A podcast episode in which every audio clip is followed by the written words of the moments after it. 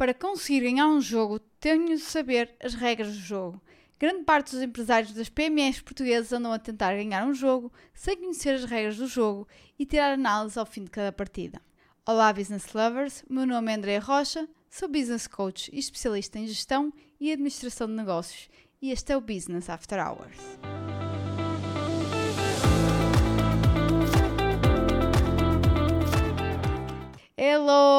People! Como estão? E aqui estamos nós, nós para mais um episódio do Business After Hours. Hoje é feriado, dia 1 de dezembro, mas estou aqui para vocês, como sempre, não falha uma quinta-feira. E o que é que acharam do título deste episódio? Sugestivo? A experiência diz-me que não, né? Que empresários fogem de contabilidade e finanças como se fosse o bicho-papão.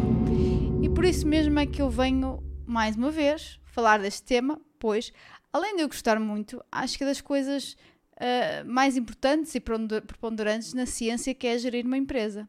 E tal como eu disse no preview, olhar para os indicadores financeiros de uma, de uma empresa é saber como está a correr o jogo. Muitos empresários jogam o jogo de gerir e administrar empresas sem ter noção clara das regras do jogo e o que têm a fazer em qualquer momento para o ganhar.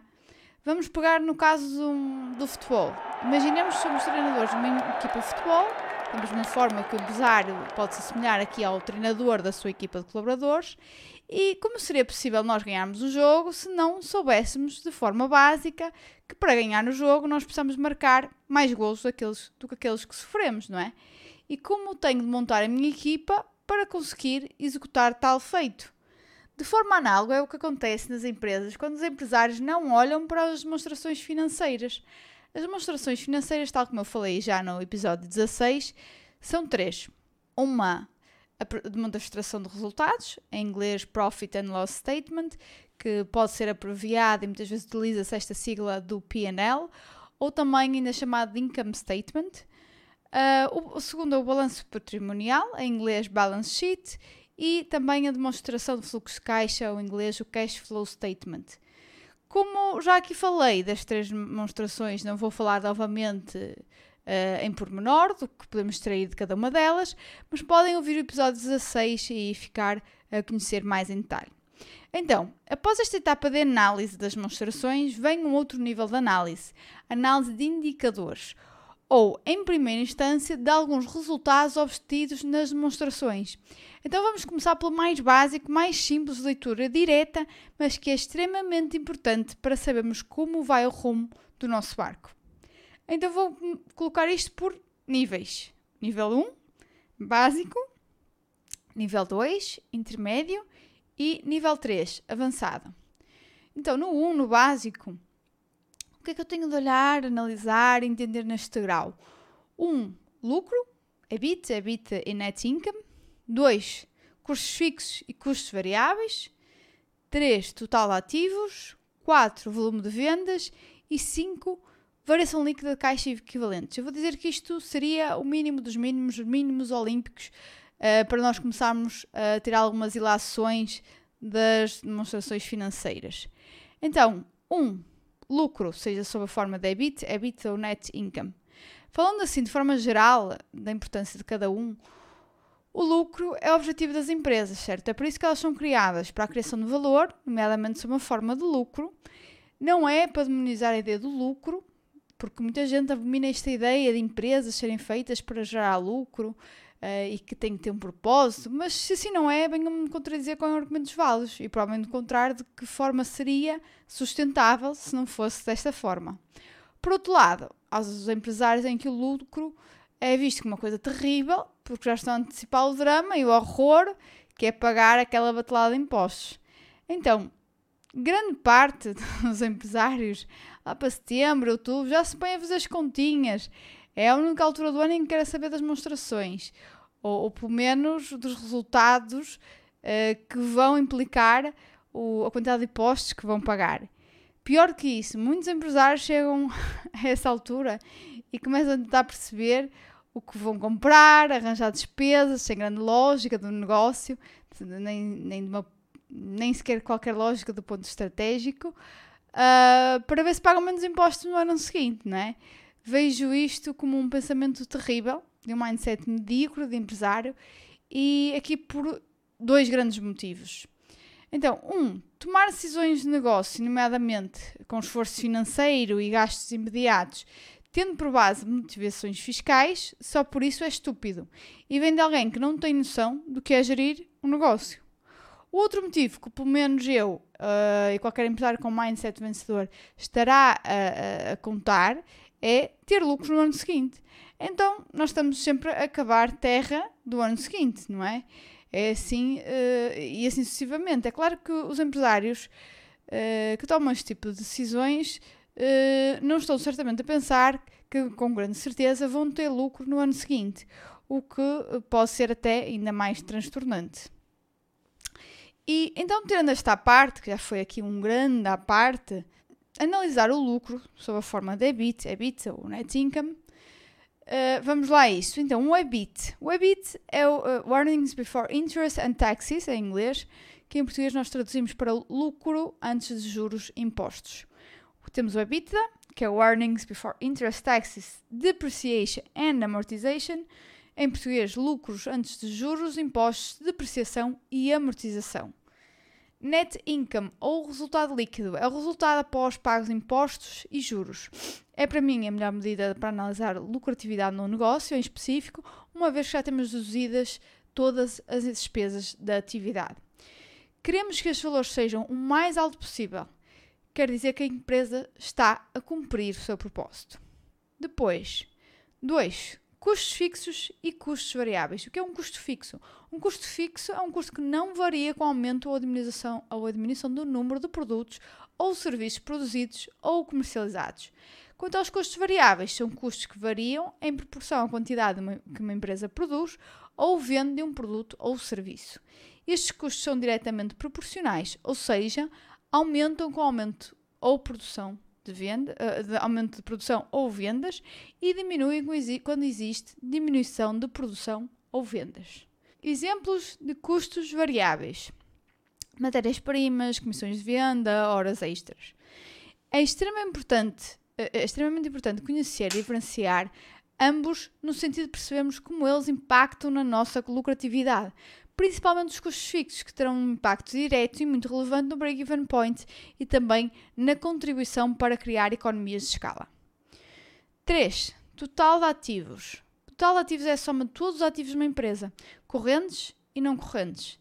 Indica-nos os ativos que a empresa utiliza para operar o negócio e que se espera que aumentem ao longo do tempo de vida da empresa. 4. Volume de vendas. Como é óbvio, este é também um número a ter é levado em consideração são as vendas que vão gerar fluxo de caixa e sustentar e prosperar o próprio negócio, pelo que deve ser feito o acompanhamento ao longo do mesmo, uh, do mesmo ao longo dos meses. 5. Variação líquida de caixa e equivalentes. Por último, mas que poderia muito bem uh, vir em primeiro, é controlar o, o fluxo de caixa. Isto é, sem dúvida, as coisas mais importantes Uh, porque nós podemos ter muito lucro, mas fluxo de caixa nem vê-lo, não é? E isso é um problema, porque as empresas não, não acabam porque não têm lucro, mas sim porque não têm dinheiro, não é? Para fazer face às suas obrigações.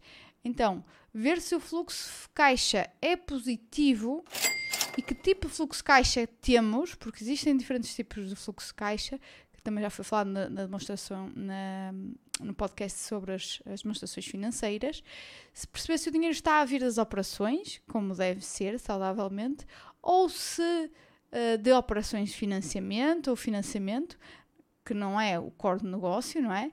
Então, depois desta análise mais básica, o, a resultados financeiros, temos agora de passar para uma análise de indicadores que vou chamar de intermédios, em termos de grau de profundidade, uh, sendo que este vou apenas mencionar os nomes.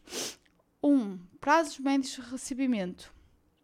2. Revenue per employee, ou faturação por uh, colaborador, uh, em português.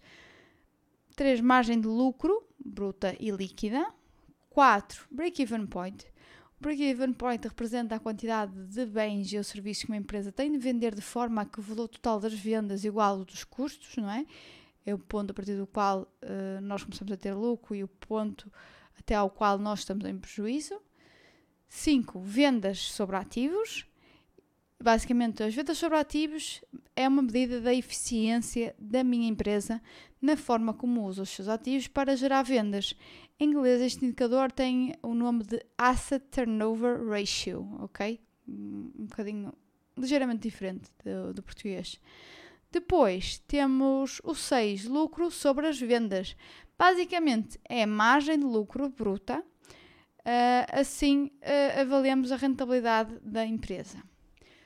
Por último, trago dois indicadores, uh, diria mais avançados e que podem não ser dos primeiros a ser avaliados, não é?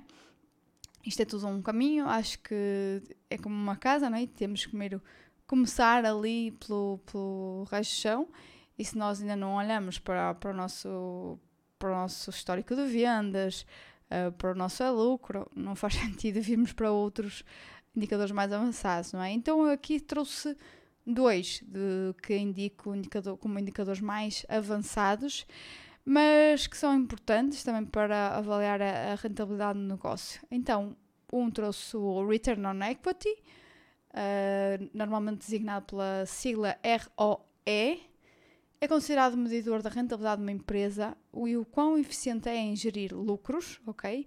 Quanto maior o ROE, mais eficiente é a gestão da empresa.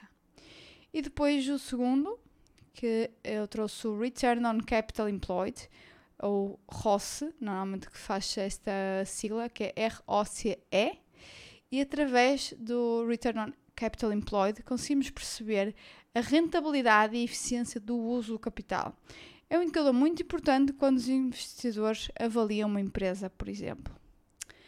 Bom, e assim nós passamos desde os indicadores mais básicos aos intermédios aos mais avançados, mas lá está, acho que tudo isto é uma escada e não, não é exaustivo.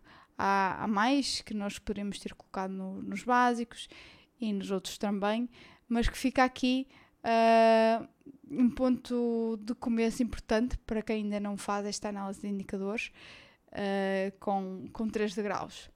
Bom, assim chegamos ao final de, de mais um episódio do Business After Hours.